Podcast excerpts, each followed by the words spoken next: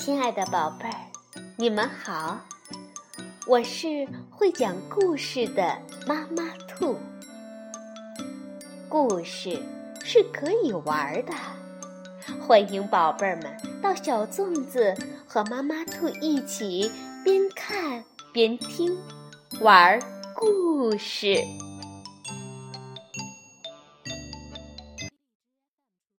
宝贝儿，晚上好，欢迎收听。妈妈兔的花样故事，我们今天呢继续来讲人小鬼大的尤里系列故事。尤里不高兴，是由德国的尤塔·鲍尔图、吉尔斯滕·博伊厄文、黄真翻译，中国电力出版社出版。尤里这几天过得很不高兴，到底？发生什么事儿了呢？让我们一起去看一看。尤里这几天过得很不高兴。昨晚弟弟又哭又闹，早晨妈妈又睡过了头。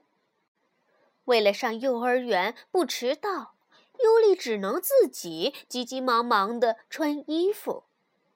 今天要上体育课。可是尤里的运动衣还没洗呢，他只好穿牛仔裤。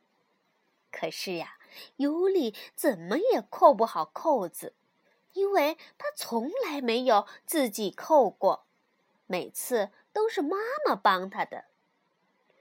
穿好了裤子，尤里去找他心爱的萤火虫玩具，可是却不知道把它放到哪里了。萤火虫玩具是荧光塑胶做的，如果把它放到灯光下照一会儿，它就会自己发光。尤里说：“如果不带萤火虫，就不去幼儿园。”妈妈在他的鞋里找到了萤火虫，尤里没办法，只好去幼儿园了。在幼儿园换衣服的时候，女孩们看到他裤子的扣子没有扣好，就齐声喊道：“哈哈，邋遢鬼来了！”尤里抬手就去打他们，让幼儿园老师看见了。老师让尤里给女孩们道歉，但是尤里怎么也不肯。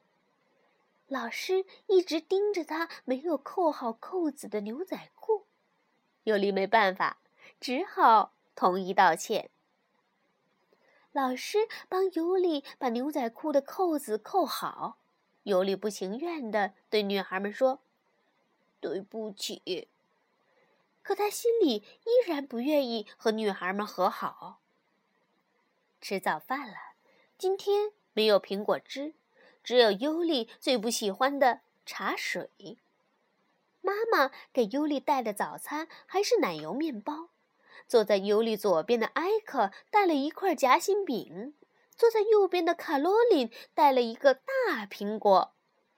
尽管尤里一个劲儿地说奶油面包又香又好吃，可是他们谁也不愿意和尤里换着吃。虽然尤里和孩子们一起到室外做游戏了，可是他的心情还是很坏。碰到什么都会生气。在玩格斗游戏时，艾呀打赢了埃克，埃克又胜了尤里。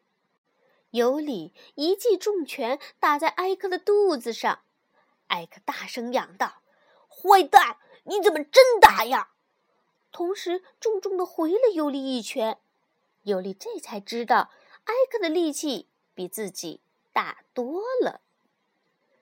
打了败仗的尤里穿着弄脏了的新衣服回家的时候，心情变得更坏了。回家后，妈妈还在哄着小弟弟。自从有了小弟弟后，妈妈常和别的妈妈们一起照看他们的小宝宝。小宝宝们呢，躺在地毯上，有的大声哭闹，有的吮吸着手指。妈妈们欢迎尤里和他们在一起玩儿，但是他们一边聊天一边喝咖啡，根本没有人理尤里。尤里没有和妈妈打招呼就出去了。外面有几个小学生正在玩搭草棚游戏，他们对尤里说：“只要你不捣乱，就可以和我们一起玩。”尤里整整一个下午都在帮他们搬木板，大孩子们则把木板钉在一起。尤里的心情好多了。爸爸叫尤里回家吃晚饭时，说他不应该去搬木板。晚上，尤里该上床睡觉了，他突然发现那只萤火虫玩具找不到了。尤里大声喊道：“我的萤火虫不见了！”爸爸说：“你好好想想，你今天都去过哪里？”尤里跳下床，到鞋里找，可是，在鞋里没有找到。会掉在什么地方呢？他怎么也想不起来。爸爸说：“你是不是带到幼儿园了？还是掉在大草棚的地方了？”尤里大声说：“不知道，那是我最喜欢的玩具呀。”爸爸说：“你知道那东西为什么会发光吗？因为那是荧光塑胶制品，对身体肯定没什么好处的。”才不会呢！尤里一边大声地说，一边飞快地穿上鞋，连睡衣都不换就冲到外面去了。爸爸大声叫：“尤里！”但是等他穿上鞋追出去的时候，尤里。已经跑得很远了。天已经黑了，尤里从来没有晚上一个人出过门。为了给自己壮胆，他唱着：“我我我是一个小苹果，我是一个小苹果。”尤里想：“我一定要找到萤火虫玩具。”